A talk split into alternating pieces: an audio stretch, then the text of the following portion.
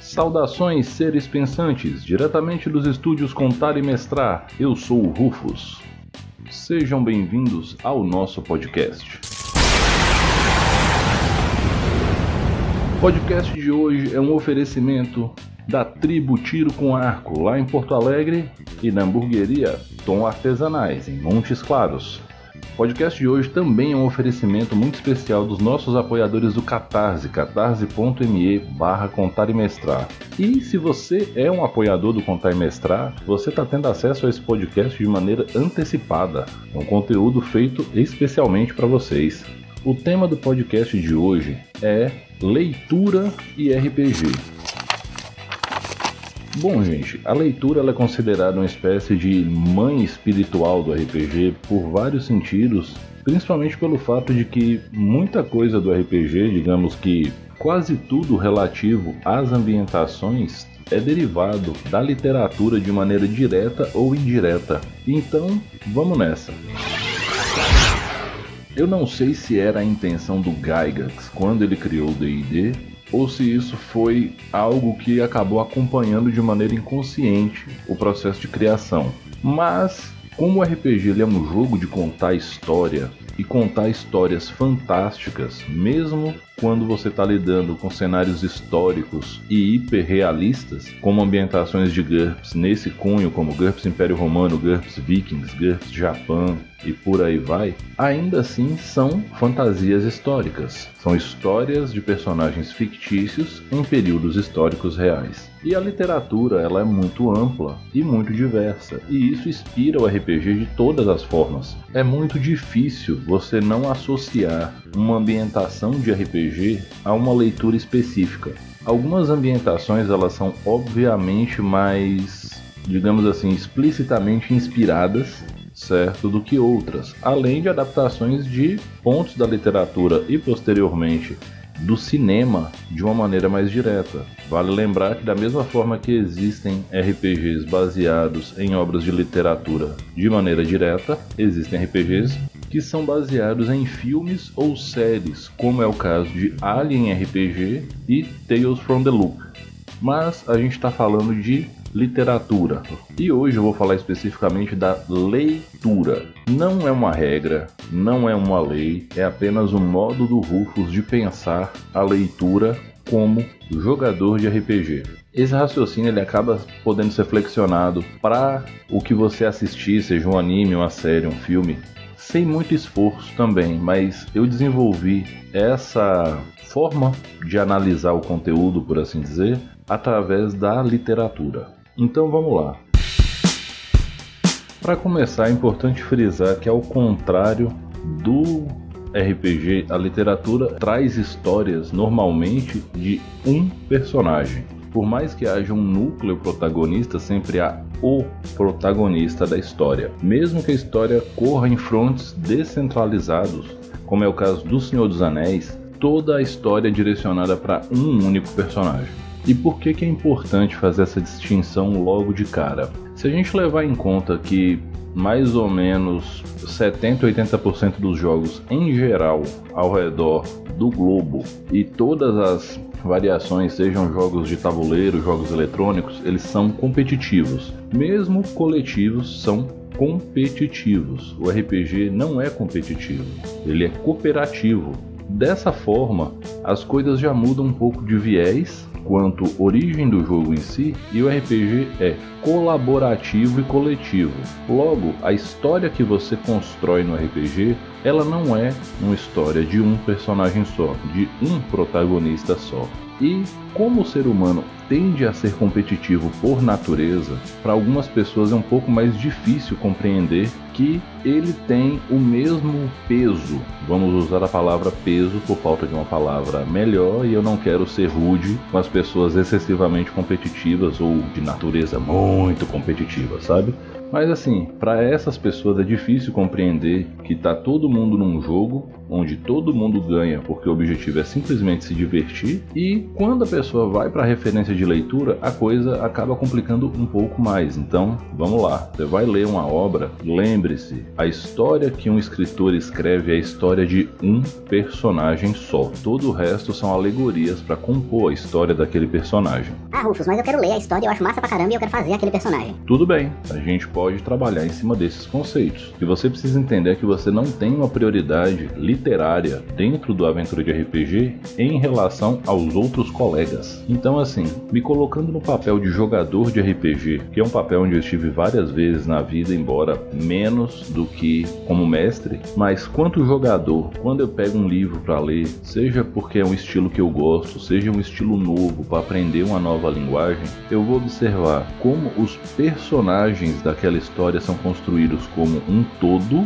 É, eu observo o máximo de personagens que eu puder. Às vezes eu leio até fazendo anotação, mas isso aí é de cada um. Eu observo quais arquétipos compõem o grupo e eu observo como esses arquétipos são desenvolvidos. Hoje em dia, depois de muito jogar, eu faço uma avaliação por vários vieses de sistema quando eu pego um personagem novo. Por exemplo, eu comecei a ler Duna há pouco tempo. Então, quando eu olho pro Paul Atreides no início da história, eu penso, tá, esse é um humano, ele tem um treinamento de antecedentes incomuns numa visão de GURPS, com alguns poderes psíquicos, ele tem bons antecedentes no sentido de família rica, status nobre, vassalos, tudo isso são vantagens. Por outro lado, ele apresenta sinais de desvantagens como excesso de confiança e coisas nesse sentido. Agora, se eu pegar para observar o Paul Atreides na visão de Pathfinder segunda edição, eu vejo que o Paul Atreides ele é um humano, certo? Ele tem uma herança de ancestralidade diferenciada do padrão para refletir essa questão.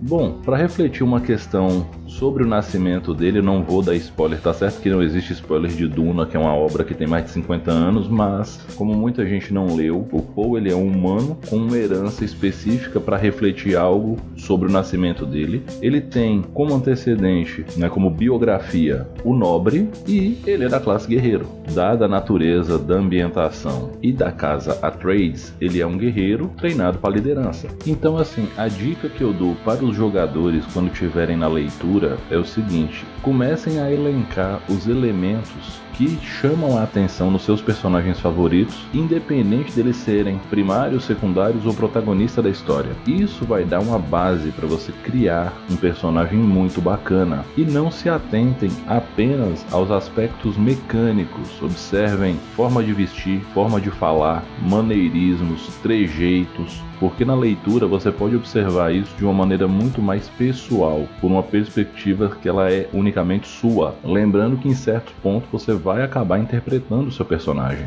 Então, lembre-se disso.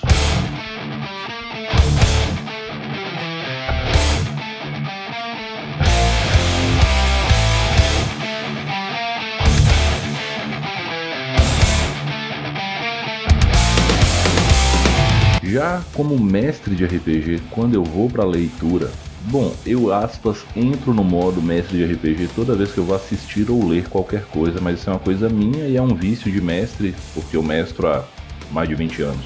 Mas assim, o que, que eu vou observar? Eu vou observar como os ambientes são apresentados, como os personagens vão interagir com o ambiente e como a história é contada, desde narrativas mais simples que ocorrem de forma linear mas que apresentam pontos de tensão interessantes. Normalmente, esse tipo de história é construído como uma música, por assim dizer, trabalhando ideias de tensão e relaxamento, na verdade, relaxamento, preparação da tensão, a tensão em si, a resolução da tensão e outro relaxamento, repito o processo. Se é uma história que vai ter um clima padrão e vai trabalhar em cima de grandes reviravoltas para ganhar dinâmica, se ela é uma história de elementos frenéticos apresentados de forma contínua e sem parar, se o autor faz uso de narrativa não linear, de arma de Chekhov e outros recursos nesse sentido, isso também é interessante de se apresentar. Mas, como mestre de RPG, o ponto mais importante que a leitura traz para você é a linguagem do estilo que você quer narrar. Existem certos pilares de cada estilo da fantasia que a literatura sempre vai te apresentar de uma maneira bastante didática. acho que é a melhor palavra. Então, assim, se você quer mestrar uma fantasia sombria, uma narrativa mais carregada, eu recomendo que você leia obras sobre isso se você não tiver um conhecimento prévio que te deixe seguro para conduzir uma história nesse sentido. Por exemplo, eu não sou um grande narrador de fantasia sombria de fato, principalmente de terror e horror.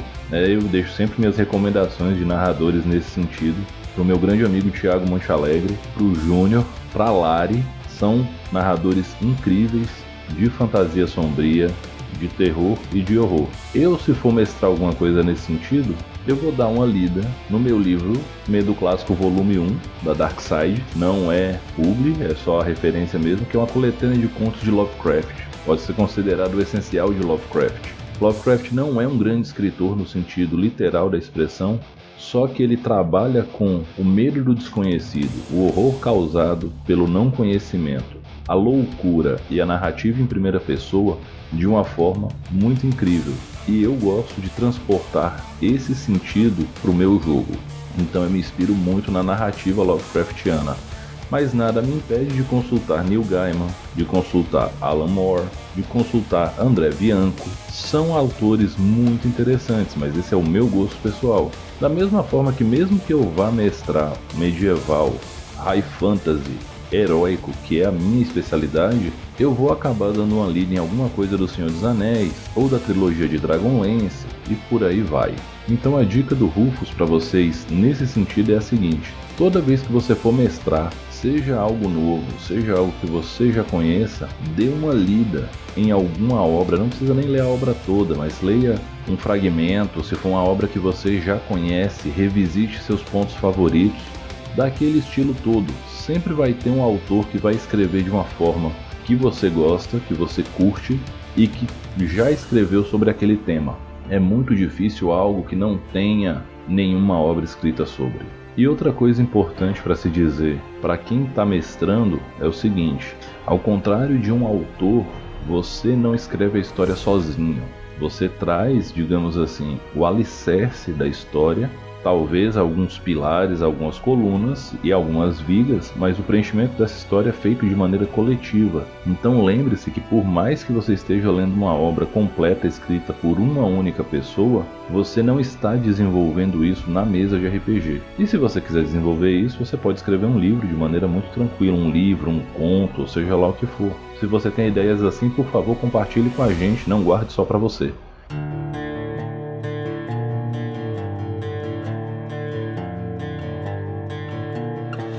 E por último, eu quero deixar algumas sugestões de leitura baseadas no meu gosto pessoal e focadas em estilos de fantasia específicos e que podem ajudar vocês a conhecer esse estilo de fantasia e, se for o caso, se sentirem mais à vontade para narrar alguma coisa neles ou construir um personagem nele. Começando pelo terrorzão clássico, fica a minha recomendação de Medo Clássico Volume 1 da Dark Side Books, é a coletânea de contos do Lovecraft organizada por ordem de aspas, complexidade Lovecraftiana. Para quem nunca leu Lovecraft, compreender qual é o estilo da pegada dele, começa com Dagon, que é um conto emblemático, embora não seja um dos primeiros contos que ele escreveu, e passa por vários contos incríveis e clássicos dele, inclusive o lendário chamado de Cthulhu. Para galera que gosta de vampiro, eu vou deixar duas referências e não, eu não vou indicar Anne Rice, que é muito batido. Eu vou indicar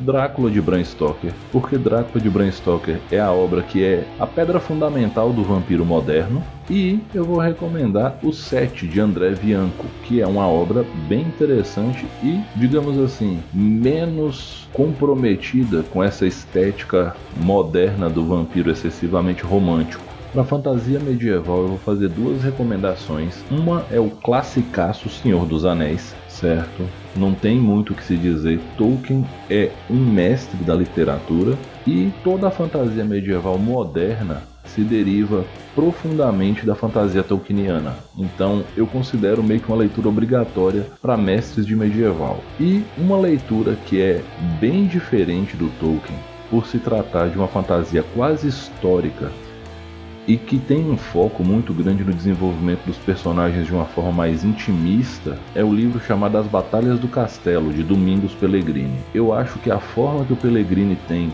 de apresentar os personagens quanto arquétipos e os elementos da sociedade feudal em decadência, esses elementos eles podem ser muito valiosos na sua linguagem como mestre, para você apresentar lugares comuns, pessoas comuns, porque и é importante que no mundo de fantasia haja o comum, porque sem o comum, o fantástico se torna corriqueiro e perde a graça. E é exatamente aí que essa leitura do Domingos Pellegrini vai fazer a diferença para você. Inclusive, eu vou reler as Batalhas do Castelo esse ano em breve. Caindo mais para um lado de ficção científica barra fantasia científica, eu sempre vou recomendar a leitura do Neuromancer de William Gibson, porque o Neuromancer ele é a obra obra que é a pedra fundamental do que hoje a gente chama de cyberpunk. Só que se você vai ler o Neuromancer, você precisa ter em mente que ele foi escrito em 1980, que a tecnologia da década de 80 ela era consideravelmente menos desenvolvida que a tecnologia dos dias de hoje e que alguns valores numéricos que podem acontecer lá hoje podem parecer bastante bobos, mas para a época eram incríveis pra caramba. Quando você vai ler qualquer obra cyberpunk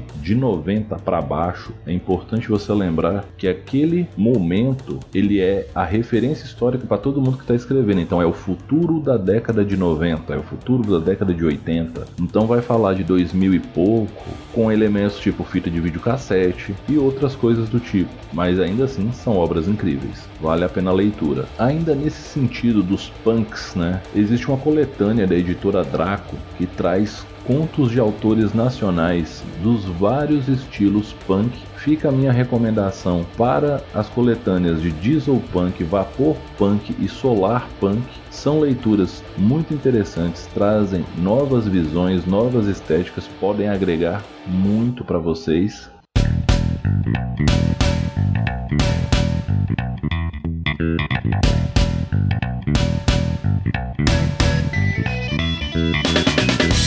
Bom, galera, essa foi a minha reflexão sobre o que, que a leitura traz pra gente. Eu deixei algumas sugestões de leitura para vocês também. Propositalmente eu não listei nenhuma obra que é derivada do RPG em si, como os romances de R.A. Salvatore sobre Dritz do Urden, ou as diversas trilogias de Dragonlance, ou os romances de Tormenta do Leonel Caldela. Não é que esses livros sejam ruins, muito pelo contrário, são excelentes obras, mas são obras que já trazem uma carga valorativa de RPG muito forte. E o meu pedido no final desse podcast para todo mundo que está ouvindo é: leiam. Quanto mais vocês lerem, mais vocabulário vocês vão ter, não só para a vida, mas vocabulário fantástico para vocês construírem aventuras, personagens, locais, itens mágicos e qualquer outra coisa. Eu espero que vocês tenham gostado. Eu agradeço a audiência, a paciência de vocês que estão aqui me ouvindo até agora. Lembrando que esse programa é um oferecimento dos nossos apoiadores do Catarse, catarse.me barra.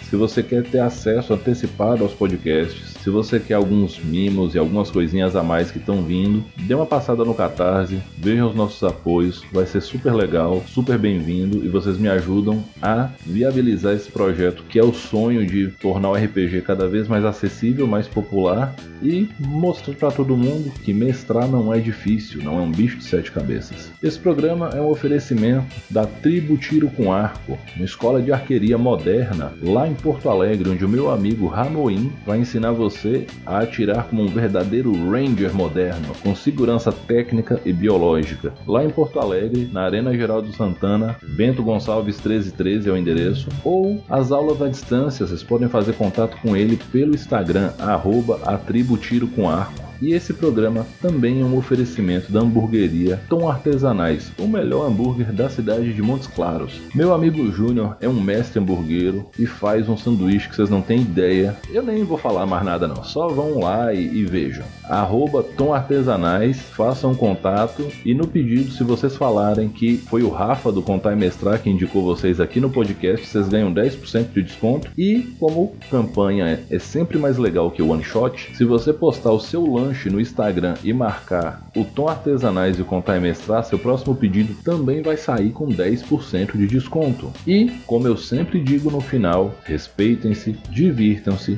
dividam o lanche. A pandemia diz que não quer acabar, mas está acabando. Pelo menos é nisso que eu acredito. Ainda assim, mantenham o distanciamento social sempre que possível, usem máscara, álcool gel, tomem as vacinas de vocês e mais uma vez, respeitem-se e divirtam-se. Eu sou o Rufus, esse foi o podcast do Contar e Mestrar. Um grande abraço e até a próxima.